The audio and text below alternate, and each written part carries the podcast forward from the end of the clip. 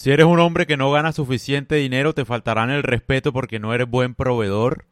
Si eres un hombre que gana mucho dinero pero no es visto como fuerte, te faltarán el respeto porque la gratitud por la utilidad no se puede mantener sin el respeto por la fuerza.